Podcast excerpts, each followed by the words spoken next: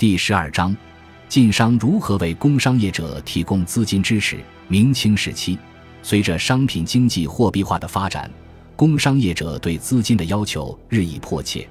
这是因为远距离贸易的周期长、占压资金多的缘故。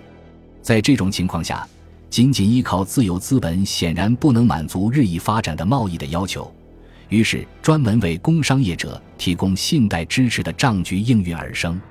随着远距离贸易的商人对货币兑换要求的提高，又有了钱庄的建立。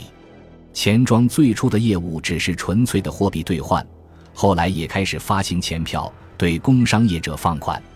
和主要为社会贫困阶层服务的典当、印字局相比，主要为工商业者服务的账局、钱庄的风险无疑更大。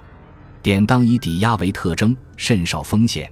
印子局尽管比典当多一些风险，但由于放款不多，有保人担保，且每天催款，因此风险也不甚大。但账局和钱庄做的是信用贷款，即这种贷款不是建立在工商业者的有形资产（房子、珠宝等）抵押的基础上，而是建立在对他的无形资产（信誉、经营能力等）信任的基础上的。由于用来抵押的有形产品的价值并不高。无疑，这种贷款的风险是很大的。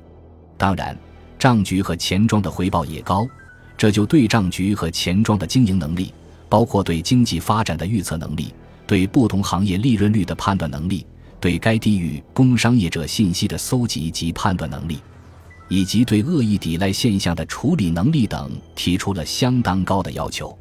作为以提供无形产品、服务为特征的金融业，本身的风险就是很大的。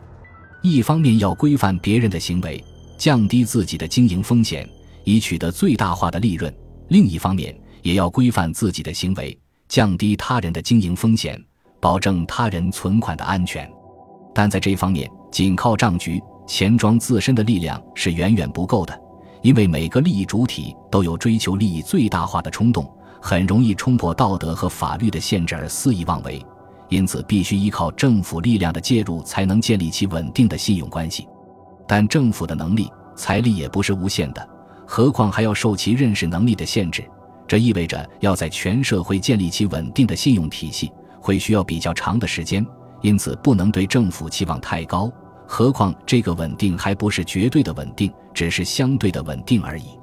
现在，让我们看看晋商的账局、钱庄是怎样经营的。又是如何降低经营风险的？对于发生在金融业自身上的风险问题，社会是怎么处理的？